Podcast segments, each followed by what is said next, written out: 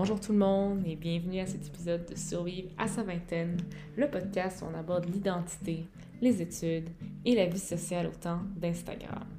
Mon nom est Luna Marois de Mers et avec ma co-animatrice Danielle Horn, aujourd'hui nous parlons des moments plus difficiles où on manque de motivation.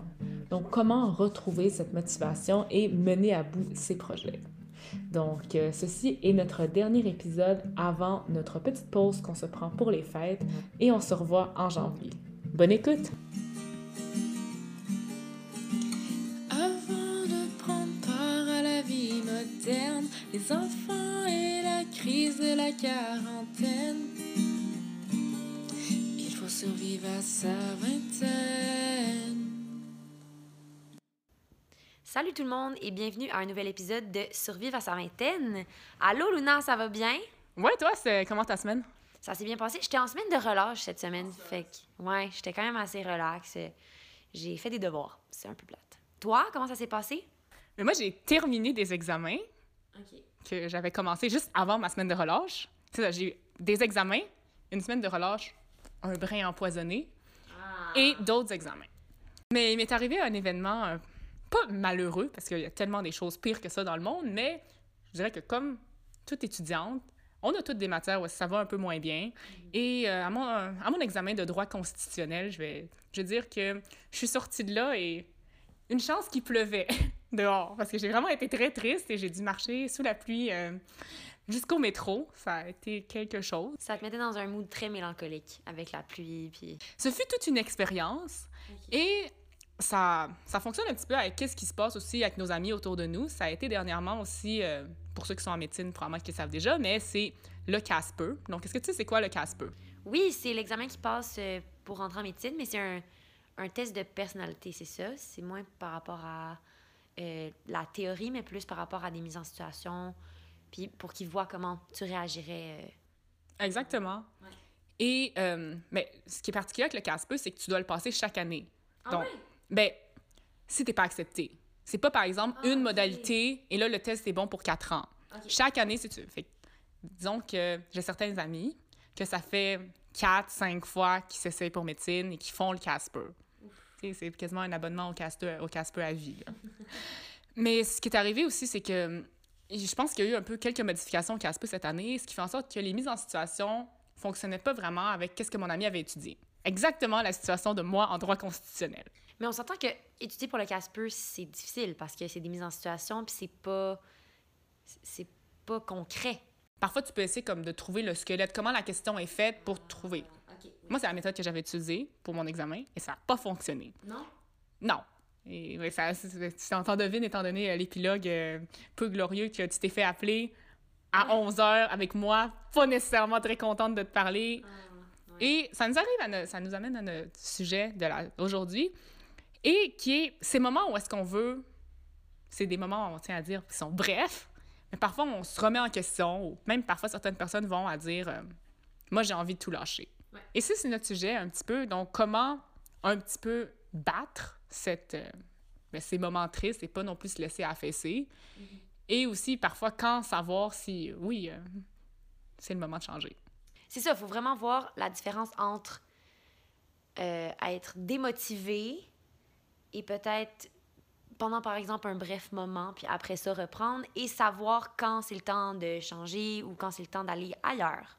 Donc, euh, faisons maintenant la transition qui n'existait pas. Justement, j'ai lu Doum, Doum, Doum.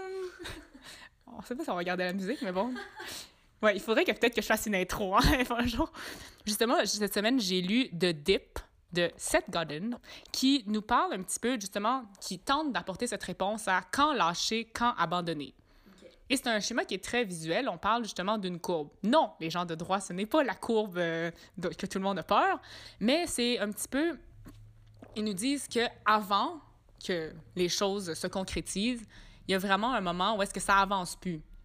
Un moment, un point mort dans la courbe, et que c'est là qu'on est face à cette décision-là de est-ce que je continue, est-ce que mes efforts en valent la peine, ou est-ce que je m'en vais dans une courbe qui est plus facile?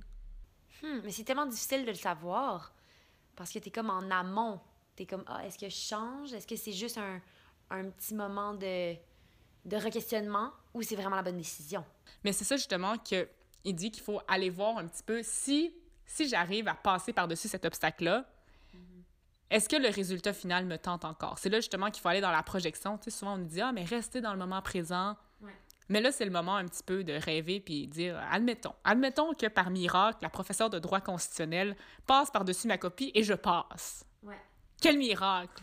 Est-ce que, est-ce que tous ces efforts-là vont valoir la peine? Et là, tu te projettes dans ton futur idéal. Et moi, la réponse est oui. Moi, la réponse est oui.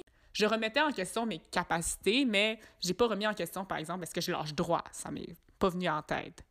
Ouais, je comprends. Donc, cette visualisation-là d'un petit peu... Mais de voir un peu le futur aussi. Oui, je pense que c'est important. Mais comment tu fais? Est-ce que tu as un truc particulier pour savoir si c'est vraiment ça que tu veux ou pas? Mais je pense que personne ne sait, mais un truc quand même populaire qui a été dit par beaucoup de livres, c'est pourquoi on, se, on fait ça. Donc, euh, Retourner à la source. retourner. Wow, ouais, super bien dit. Donc, se demander pour quelle raison est-ce que je le fais.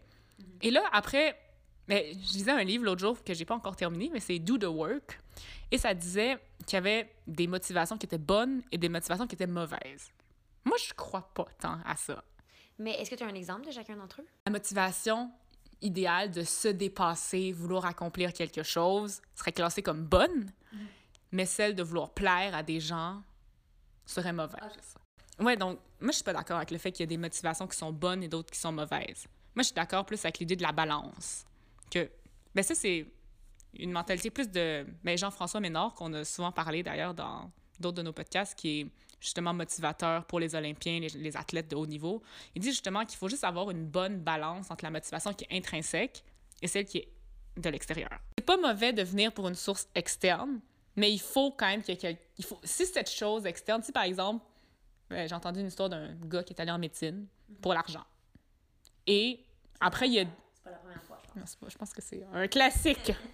Mais qu'il s'est vraiment trouvé une passion pour la médecine de famille. Puis il est médecin de famille aujourd'hui, puis ça fonctionne super bien. Ça, c'est un bon exemple. Ouais. Donc, à ce point-là, de...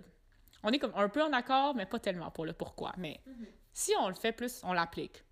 Si je te la pose la question. Si euh, on est dans un scénario hypothétique et ça s'est mal passé en stratégie de production, euh, tu as échappé le café partout sur la caméra, si on revient à, un de nos épisodes précédents, ce serait quoi? Qu'est-ce qui te viendrait en tête quand tu te poseras la question du pourquoi je le fais? Mais moi, ça a toujours été le cinéma depuis que je suis jeune. Je confirme. Alors, ouais, donc je sais pas, j'aurais de la difficulté à trouver un pourquoi. Ça a, ju- ça a juste toujours été la, la bonne direction. Ça a été naturel pour moi d'aller en cinéma. Puis ça me passionne, mais je pourrais pas répondre à cette question-là plus précisément que ça. Je pense que je vais voir. Je vais trouver mon pourquoi dès que je vais commencer vraiment sérieusement dans ce domaine-là, je pense. L'idée à quel point cette raison-là, le pourquoi, est aussi centrale, moi, c'est quand mon pourquoi a éclaté dans un autre programme que je me suis dit, c'est le temps de changer. Mais je sais que maintenant tout le monde le sait. Moi, je voulais aller en communication, puis j'avais vraiment cette idée-là, qui était un de mes rêves à ce moment-là, qui était je veux être en charge des communications pour Tennis Canada. C'était un des rêves que j'avais à ce moment-là, et je me j'ai- j'aimerais peut-être moi aussi euh, peut-être faire quelque chose de similaire à mon père et être dans le journalisme. Et là, c'est pour ça, quand j'étais dans des cours de rhétorique ou des cours qui étaient quand même assez, je dirais, théoriques, genre théorie de la com 1, là, je me disais, ah, mais c'est ça qui s'amène vers là. J'ai essayé de m'impliquer plus, j'ai fait le journal étudiant, j'ai des choses qui étaient très proches, plus des expériences de travail. Et là, mon pourquoi a explosé. Je savais plus, ça fonctionnait pas. Tu sais, je me suis dit, je travaille aussi fort pour, par exemple, devenir journaliste sportive ou travailler dans ben, le marketing ou la communication pour réaliser que j'aimais pas ça. Je me suis ramassée dans un journal étudiant en entrevue avec quelqu'un. Et tu sais, c'est le moment où tu réalises que, je sais pas, ça sonne faux. Ouais. Moi, j'étais pas capable de faire parler mon invité. Tu sais, c'était pas toi, là. Je dirais que c'est encore quelque chose que quand j'ai fait des entrevues avec des invités, j'étais très contente de te retrouver. Parce que là, justement, on est dans ce, dans ce moment-là où est-ce qu'on a quand même tourné beaucoup avec des invités pendant les semaines de relâche. Ouais.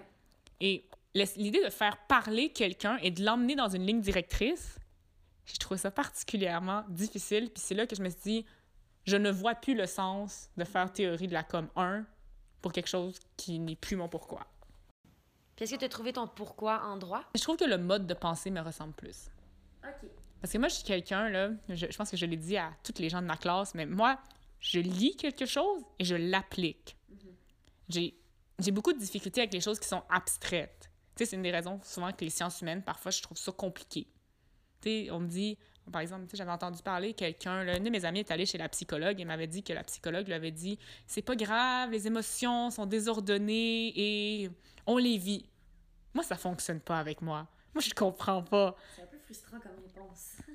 Et tu sais, l'idée comme d'une compréhension comme d'ensemble, mais qu'il n'y a pas de cause et de causalité, ça, moi, c'est plus difficile.